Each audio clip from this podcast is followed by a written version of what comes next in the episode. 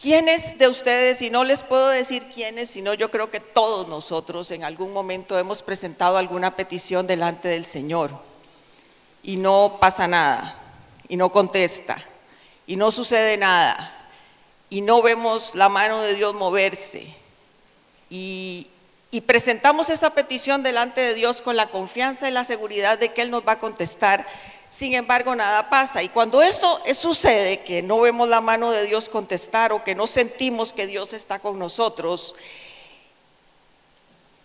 es un momento difícil para nosotros y es un momento donde sentimos que Dios no nos escucha, donde sentimos que para Dios nuestra petición no es importante, cuando sentimos que nuestras, que nuestras necesidades para Dios no son trascendentales y que quizá, nunca vaya a contestar. Y nosotros mismos mentalmente empezamos a minar nuestra fe. Empezamos a no creer todo lo que Dios ha dicho. Empezamos a minar nuestra fe porque todo lo que siempre hemos creído, lo que hemos dicho, lo que hemos proclamado, al no, al Dios no mover su mano a favor de nuestra petición, entonces empezamos a dudar de lo que Dios hace, de lo que Dios es y de lo que Dios tiene para nosotros. Cuando esos pensamientos llegan a nosotros, son sumamente peligrosos. Y deberíamos intencionalmente cada uno de nosotros lograr quitárnoslos. Porque son pensamientos que empezamos a tener con nosotros mismos y empezar a debilitar todas nuestras bases de confianza, de creencia, de, fe, de esperanza. Empiezan a levantarse en medio de esos momentos en que nuestra, nuestra petición no ha sido contestada. Empiezan a levantarse gigantes impresionantes. Empiezan a levantarse gigantes que nos hacen dudar empiezan a levantarse situaciones emocionales, espirituales, que hacen que nuestra, que nuestra fe se venga para abajo. Hay un gigante que es impresionantemente grande, que yo diría que es el más grande de todos cuando Dios no contesta nuestras peticiones, que es el tiempo. El tiempo, ¿por qué el tiempo? Porque nosotros siempre presentamos a Dios una petición, pero siempre tenemos un tiempo estimado donde nosotros decimos, pues esto debería de contestarse más o menos por aquí, ¿verdad? Pero generalmente, por no decir siempre, Dios no contesta en su tiempo, contesta en su tiempo y su tiempo es perfecto. Y entonces nosotros empezamos a pensar, ya es tarde, ya lo que yo había pedido según mis, mis creencias, según lo que yo pienso, según de lo que yo tengo conocimiento, ya es tarde para la respuesta. Quizá ya soy viejo para pedir lo que pedí. Y ha pasado tanto tiempo que ya no tengo las fuerzas para terminar lo que quería empezar, si es un proyecto de negocio, si es una familia, si son hijos, tal vez ya pasó el tiempo para tener un hijo, quizá ya mi esposo o mi esposa eh, cada vez tenemos un poquito menos de fuerza y si joven no pude, menos voy a poder ahora. Si es un negocio, el tiempo pasa, los recursos se van acabando y el tiempo sigue pasando y Dios no contesta.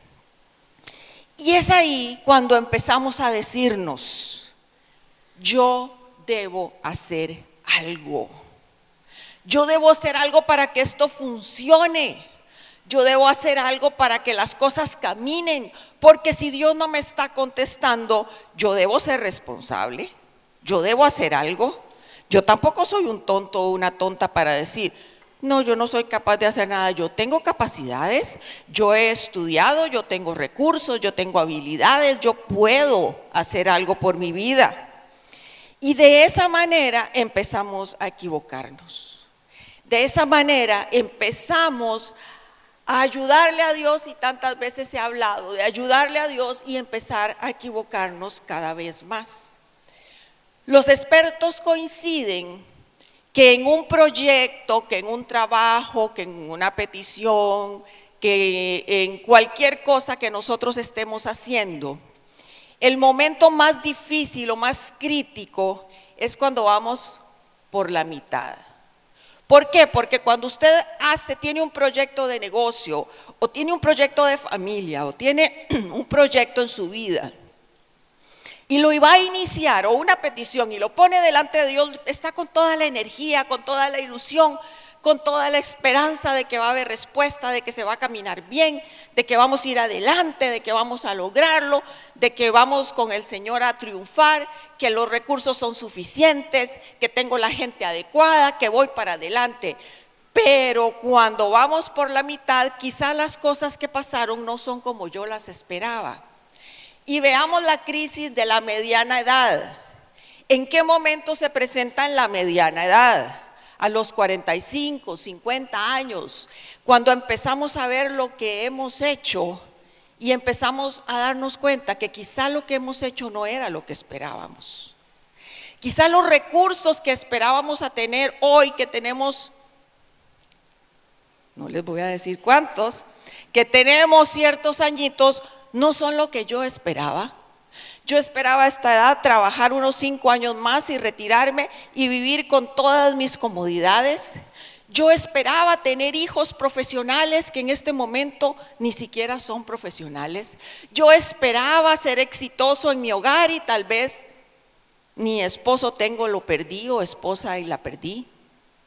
Empezamos a evaluar todo lo que hemos hecho y es un tiempo de análisis, es un tiempo de, encontrarnos con una realidad. Igual es con las peticiones.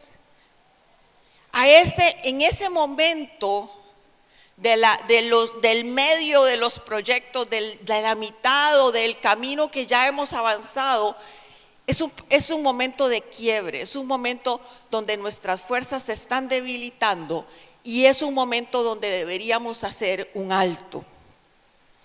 Yo no sé si a ustedes les ha pasado, pero a mí sí me ha pasado algunas veces estar en el mar con un grupo de personas y dicen, hagamos una cosa, vamos al barquito que está por allá. O a la isla aquella que se ve más o menos cerca. Andrés Castro le pasa siempre porque es un loco.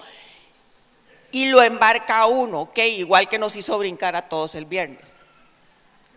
Y uno dice, de si yo voy, se ve cerca, ahí voy, empiezo a nadar. Y cuando va uno por la mitad, dice, me voy a morir.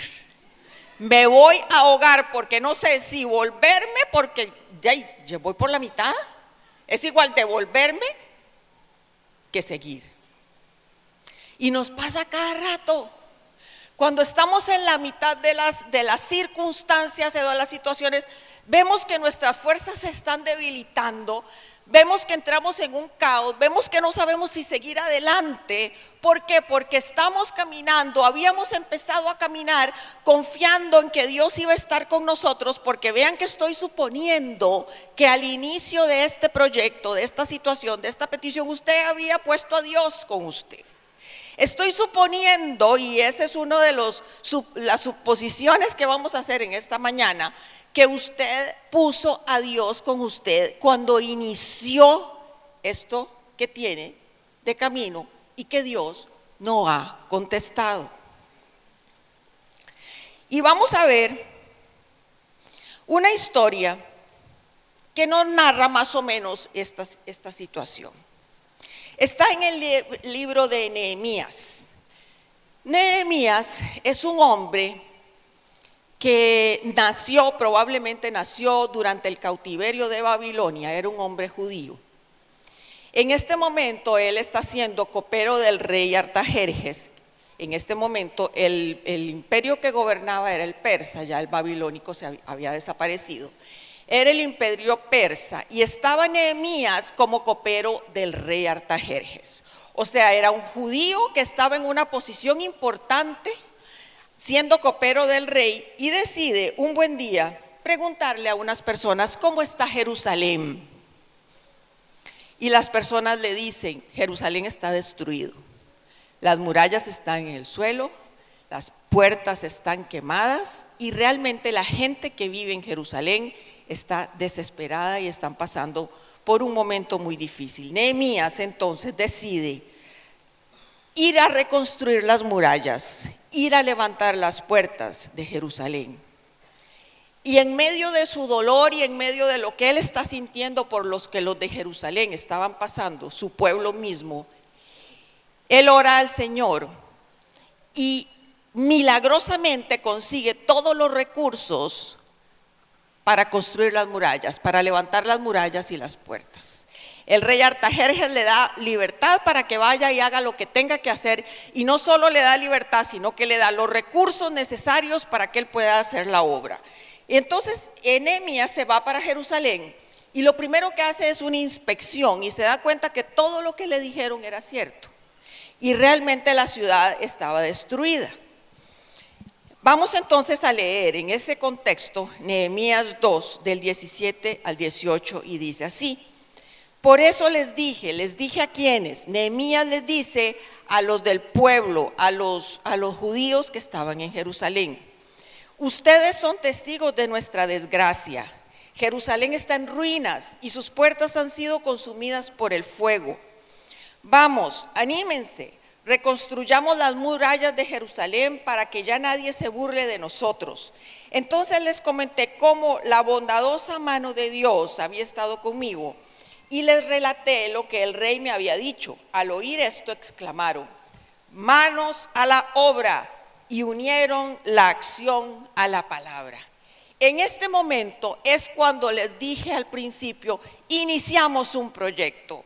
Es la ilusión, es la esperanza, vamos adelante, unamos la acción a la palabra, vamos, tenemos los recursos, tenemos todo lo que necesitamos para ir adelante. La buena mano de Dios está con nosotros él es parte de esa ecuación, nosotros vamos para adelante, empecemos a construir.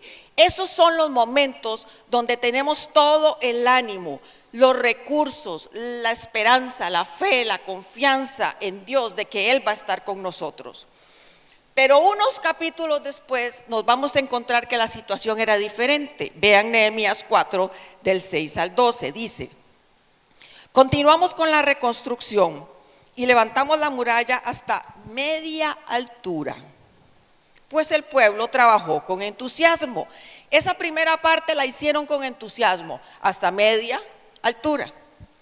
Pero cuando Zambalat y Tobías y los árabes, los amonitas, los adodeos se enteraron de que avanzaba la reconstrucción de la muralla y de que ya estábamos cerrando las brechas, se enojaron muchísimo y acordaron atacar Jerusalén y provocar disturbios en ella. Oramos entonces a nuestro Dios y decidimos montar guardia día y noche para defendernos. Por su parte, la gente de Judá decía, los cargadores desfallecen, pues son muchos los escombros. No vamos a poder reconstruir esta muralla. Y nuestros enemigos maquinan, les caeremos por sorpresa y los mataremos. Así haremos que la obra se suspenda. Algunos de los judíos que vivían cerca de ellos venían constantemente y nos, advertían, los van a atacar por todos lados. A media altura tenían la muralla. A media altura y ya sus fuerzas se estaban debilitando. A media altura y empezaron a oír voces que les hablaban para minar lo que estaban haciendo empezaron a oír voces, no solo de Zambalat, Tobías y ese reguero de viejos que andaban con Zambalat, no solo de ellos que les decían, los vamos a atacar, los vamos a atacar.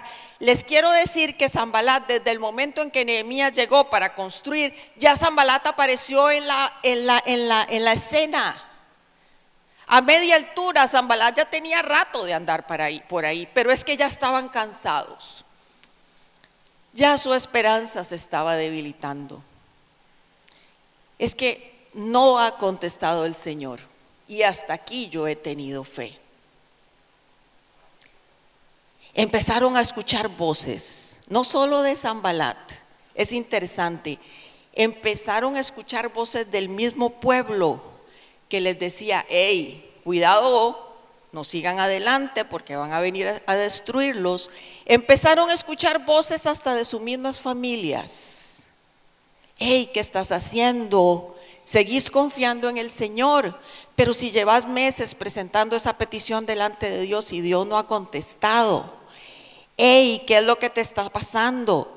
Ey, deje de hacer lo que está haciendo. De, desista de poner en obra eso que usted está queriendo hacer. Esas son voces que se levantan no cuando estamos animados, no cuando estamos con fe, no cuando estamos con esperanza, sino no en el momento en que estamos débiles, en que nos sentimos cansados, cuando estamos a mitad del camino. Es cuando empezamos a darnos cuenta que nuestras fuerzas no responden y que Dios tampoco. Cuando sentimos que Dios nos ha abandonado. Pero es que le he pedido a Dios tanto. Le he pedido a Dios por tanto tiempo y no me contesta. Todo sigue igual. Ellos probablemente dijeron, sí, nos dio todos los recursos para construir, pero ya tenemos los enemigos encima, nos van a matar. No vamos a poder ni terminar la obra, ni vivir. Ellos empezaron a pensar, ¿qué va a ser de nosotros cuando estos hombres nos ataquen. ¿En qué va a terminar esto? Una cosa importante que decía, dicen ahí, es que los cargadores estaban cansados, que eran muchos los escombros. Por eso les dije al principio que cuando estamos debilitados, cuando hemos dejado de confiar, cuando hemos empezado a dudar que Dios esté con nosotros, los gigantes se levantan. En el caso de Nehemías, los escombros se levantaban. Esos escombros probablemente estaban desde el principio, porque las murallas estaban destruidas y las puertas quemadas. Entonces Jerusalén debió haber estado llena de escombros. ¿Entienden? No es que las cosas están peor, es que nos sentimos peor porque la respuesta tarda. Las cosas probablemente están igual que al principio, porque sí, no ha habido nada más, o tal vez están mejor, ya la muralla estaba por la mitad. Pero no hemos sentido el respaldo, no hemos sentido la mano de Dios poderosa moverse. Y en un principio Nehemías les gritó, vamos adelante, tenemos las fuerzas, tenemos la capacidad, tenemos los recursos. Y ahora las otras voces les decían, no, no pueden. No, no pueden. Zambalat es poderoso. Ellos son hombres de influencia. No van a poder, no lo van a lograr. Otras voces empezaban a susurrar a sus oídos palabras de destrucción, de desánimo, de poca esperanza, de poca fe. En estos 12 días el Señor me dio una palabra muy parecida a esto que les decía que no escucharan esas voces que susurraban a sus oídos palabras de destrucción y que el Señor iba a levantar, lo iba a levantar a cada uno de ustedes o a las personas que le estaba dando esa palabra. Y una persona se me acercó y me dijo, gracias, porque los que susurran más fuerte en contra de lo que yo fui es mi familia. Entonces no siempre son los enemigos como enemigos externos, sino hasta dentro de nuestras casas un socio. O quizá hasta nosotros mismos empezamos a, a el piso con respecto a aquello que tenemos por delante. Empezamos a oír voces y empezamos a desenfocarnos en la petición que tenemos. A desenfocarnos en la petición que tenemos. Y quiero hacer un alto porque si usted se da cuenta, Nehemías fue ahí, dirigido por Dios, capacitado por Dios, con todos los recursos dados por Dios y estaban en este problema. Con esto le quiero decir que si usted tiene un proyecto, una petición, y tiene oposición no piense que es que no viene de parte de Dios. No siempre las cosas que vienen de parte de Dios fluyen fácilmente. Quizá es cuando más oposición hay. Así que vean que Nehemías dijo, voy con todo, y él seguía con ánimo. Él sabía, él sabía, porque él era un hombre de oración y clamaba que delante de Dios él continuaba, pero las manos de los otros estaban destrozadas, ya no tenían nada más que hacer. Tenemos enemigos que nos hablan y a veces esos enemigos que nos hablan están aquí adentro. La vergüenza que porque yo puse esto delante de Dios y Dios no me contesta, ¿qué va a pensar la gente de mí? Cuando nosotros construimos este edificio, vendimos la propiedad anterior y como Ale les ha contado, alcanzaba para construir esto, pero no alcanzó, como todas las construcciones, nunca alcanza. Y cuando ni siquiera íbamos por la mitad, se acabó el dinero. Y la voz más fuerte que susurraba al oído de Alejandro era la de él mismo, diciendo, ¿qué van a pensar de mí? ¿Qué van a decir las otras personas de que yo vendí aquella propiedad y compré esto? Tal vez no lo debía haber hecho. Tal vez me debía haber quedado pequeñito en el otro lugar. Tal vez no era la propiedad que Dios quería, era otra. Tal vez era el edificio demasiado grande y me metí, me embarqué yo solo. ¿Y a cuánto nos ha pasado eso? ¿A cuánto nos ha pasado eso? ¿Será que no es lo que Dios quiere? Era lo que Dios quería. Dios quería ver este auditorio lleno. Dios quería ver gente restaurada y transformada y lo había llamado a él para hacerlo. Pero iba por la mitad y estaba desanimado. Igual nos pasa. Cuando nos pasan estas cosas, que estamos empezando a dudar y empezando a escuchar voces, es el momento peligroso porque se nos ocurren las locuras más grandes. Es cuando empezamos a pensar, yo tengo que hacer algo, realmente yo tengo que hacer algo más. Yo tengo que poner de mi parte porque la verdad es que ya he trabajado mucho. Y si esto no funciona, yo voy adelante. Y si Dios no va a contestar, no me importa, pero yo necesito porque ya es el tiempo, ya es el momento, ya es, ya es, ya es, ya es, ya es. Es un momento sumamente difícil. El tiempo de espera nos hace hacer cosas que no deberíamos hacer. Y esa es la enseñanza de hoy. Les voy a mostrar un pasaje que para mí fue impresionante cuando lo leí. Está en primera de Samuel 11. Y dice así: Nahas el amonita subió contra Jabes de Galea y la sitió. Los habitantes de la ciudad le dijeron: haz un pacto con nosotros y seremos tus siervos. Haré un pacto con ustedes, contestó Nahas el amonita, pero con una condición, que le saque a cada uno del ojo derecho, así dejaré en desgracia a todo Israel.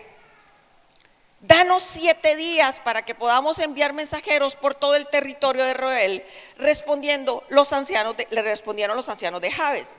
Si no hay quien nos libre de ustedes, nos rendiremos. Cuando los mensajeros llegaron, a Gibeá, que era la ciudad de Saúl, y le comunicaron el mensaje al pueblo, todos se echaron a llorar. En esos momentos Saúl regresaba del campo arreando sus bueyes y preguntó, ¿qué le pasa a la gente? ¿Por qué están llorando? Entonces le, contaron lo que habían dicho los habitantes de Jabes. Este evento sucede cuando Saúl empieza su reinado como rey. Bueno, reinado como rey una redundancia es eso, ¿ok? Jabes de Galad era una de las ciudades donde habitaban una de las tribus de Israel. Este, este, esto fue después de los 40 años en el desierto, cuando ya las ciudades estaban establecidas, las tribus estaban establecidas. Estos israelitas de esa ciudad, al verse sitiados, ellos dicen, bueno, nos van a matar. Estamos acorralados. Estamos sin saber qué hacer, estamos acorralados y entonces le proponen al rey Nahas, hagamos una alianza. Esa alianza, que probablemente la alianza que ellos están pensando es diferente a la, del rey Nahas. Lo que pasa es que los amonitas eran sumamente crueles. Los amonitas tenían como uno de sus cultos matar niños y ofrecérselos al rey Moloch que era su rey, que era el, el a su dios Moloch, que era el dios, que le gustaban el sacrificio de niños. Entonces estos hombres no tienen la misma decisión de un pacto, la misma visión de un pacto. Y entonces les dice, ok, yo voy a hacer una alianza con ustedes. Y la alianza va a ser que se saque el ojo derecho. ¿Qué es esa alianza? ¿Qué es ese pacto? Pero lo más increíble no es el pacto. Lo más increíble es que los del pueblo dicen, danos siete días para considerarlo. ¿Verdad que parece increíble? Estaban sitiados, estaban desesperados, estaban viendo gigantes, estaban oyendo voces, probablemente estaban con hambre. Por dicha Najad no apareció la semana pasada por aquí. Estaban apesadumbrados, cabizbajos, sin saber qué hacer. Como que se saquen el ojo derecho a ver, yo he oído pactos locos, pero este, ¿lo habían visto ustedes en la palabra? Que se saquen el ojo derecho. Vea lo que implica sacarse el ojo derecho. Porque para nosotros es y no veo del ojo derecho. No, para ellos no es eso. No se sabe si esta, esta instrucción iba a ser solo para el ejército o para todos los que vivían en, en Javés. ¿Ok? Pero en el caso de los hombres guerreros, ellos peleaban con el escudo en la mano izquierda, que era el que les defendía, y con la espada en la mano derecha. Entonces, si el escudo tapaba, yo quiero que ustedes levanten, tapen su cara con la mano izquierda y cierren el ojo derecho. No se ve nada. Exactamente. Eso implicaba que lo que Nahal les estaba diciendo era, entreguen su fortaleza, entreguen toda su defensa. Porque si yo logro que ustedes se saquen el ojo derecho, yo voy a tener victoria sobre sus vidas siempre. Les dije hace un ratito, cuando estamos en los peores momentos de nuestras vidas y que Dios no contesta, estamos dispuestos a hacer locuras. Entregar nuestros ojos, nuestro ojo derecho. Entregar el arma que tenemos para pelear. Entregar nuestra fortaleza. Cuando yo leí eso, yo dije, jamás. ¿Cómo voy a entregar el ojo derecho? Pero ellos lo consideraron. La locura y la desesperación de que Dios no conteste nos lleva a hacer barbaridades con nuestra fe, con nuestra vida. Ellos no iban a tener volver, no, iban a volver a pelear, no iban a poder volver a pelear. Algo muy interesante de este texto y que no voy a entrar en detalle porque creo que es toda otra enseñanza es que la palabra Nahas, como se llamaba este rey, significa serpiente. Ajá, bien.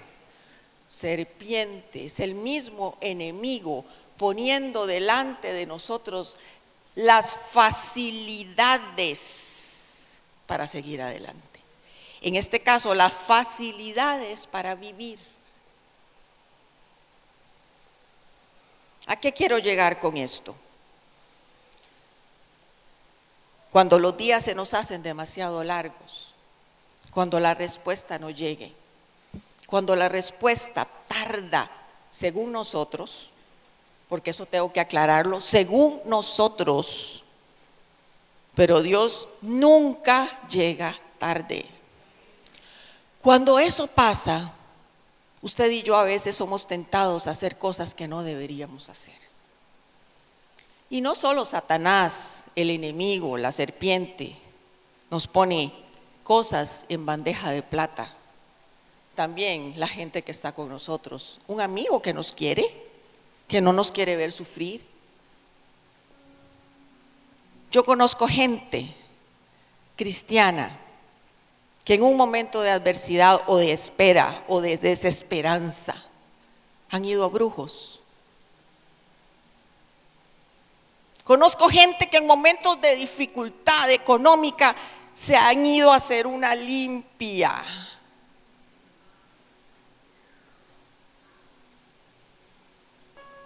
Conozco gente que en momentos de dificultad ha decidido, hacer chorizo porque la competencia lo hace y les va bien.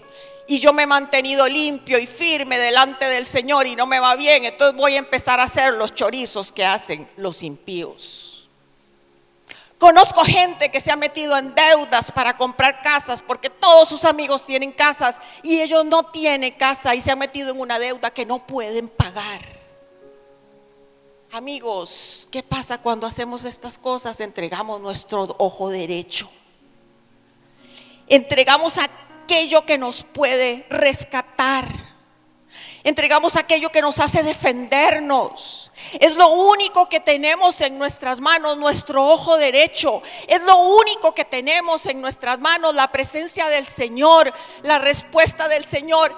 Y nos embarcamos y le decimos, no necesito de ti. Y buscamos en cosas no solo que no le agradan, sino que van en contra de su voluntad, solo por obtener lo que queremos. Su ojo derecho hoy no es un ojo, su ojo derecho es su relación con Dios.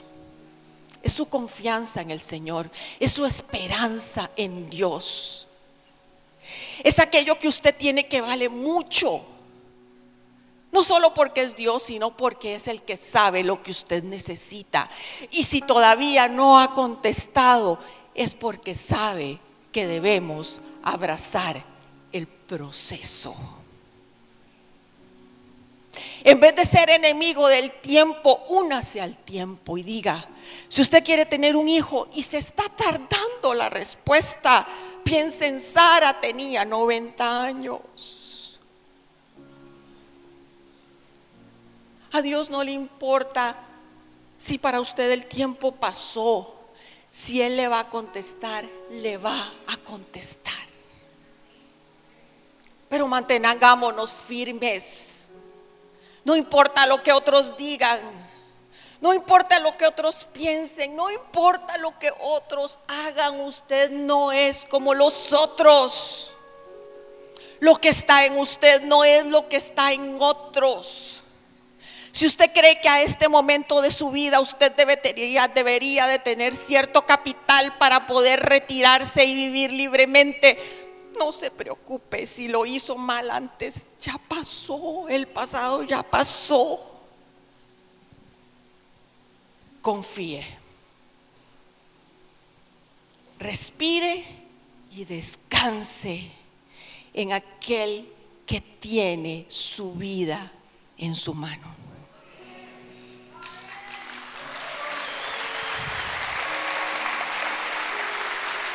La reacción natural de todos nosotros es arrancarnos el ojo derecho. Porque no pensemos en la brujería, ¿qué pasa, verdad? Pero pensemos en otras cosas más, más humanas, digámoslo así, para obtener lo que yo quiero. Yo quiero ese trabajo y he luchado por ese trabajo, pero no lo he logrado obtener, pues voy a ser sucio para obtenerlo. ¿Quién te bendice? ¿Quién te paga cada mes?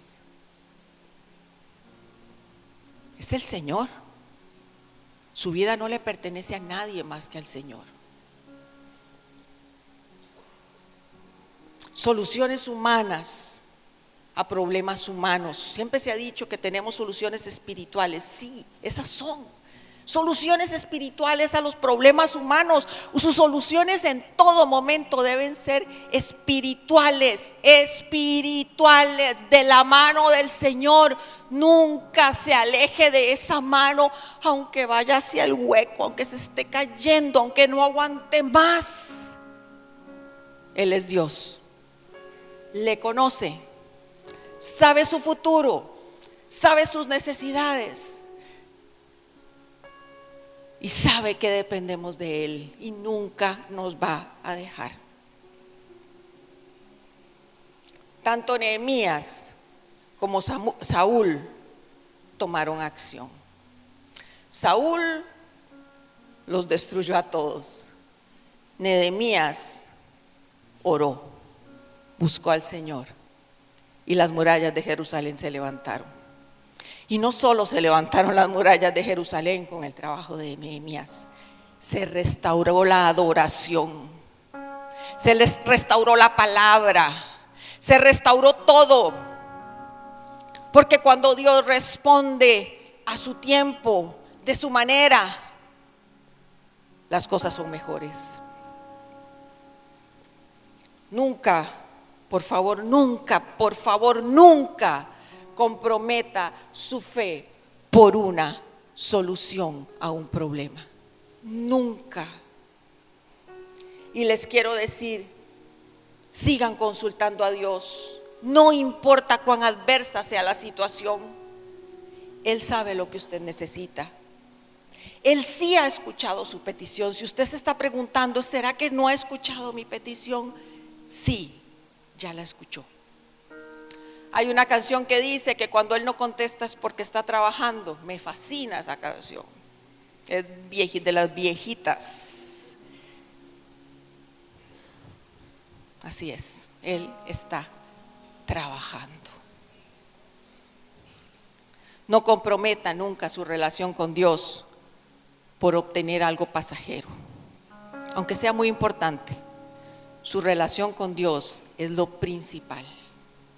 Nunca usted es distinto, usted no es como los otros. Cuidado con lo que está pensando en hacer para solucionar su problema. Cuidado, cuidado con lo que estamos pensando hacer mañana para solucionar nuestro problema. Porque cada uno de nosotros lo que debería es doblar sus rodillas, poner su rostro en tierra y decirle, Señor, necesito tu ayuda y esperar. Para terminar, les quiero decir solo este versículo.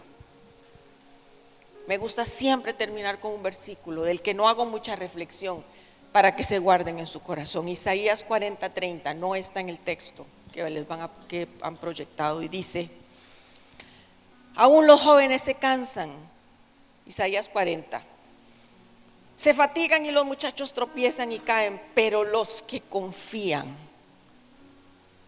pero los que esperan, dice otra versión en el Señor, renovarán sus fuerzas. Volarán como las águilas, correrán y no se fatigarán caminarán y no se cansarán. ¿Quiénes? Hay que leer bien la palabra, ¿verdad? No a cualquiera se lo puede tirar este versículo.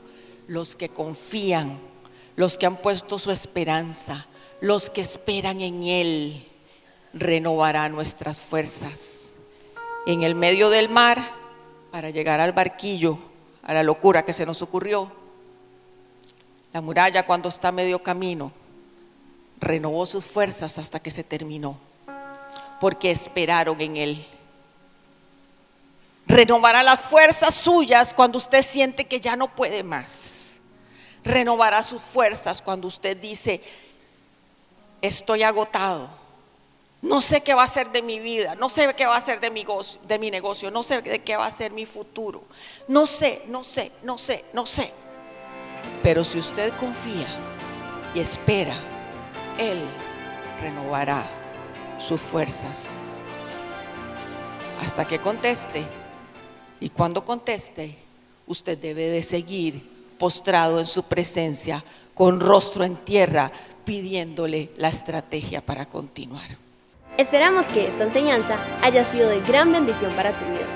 Si te gustó este mensaje, puedes suscribirte a nuestro canal y también seguirnos en redes sociales. Nos vemos en la Comu.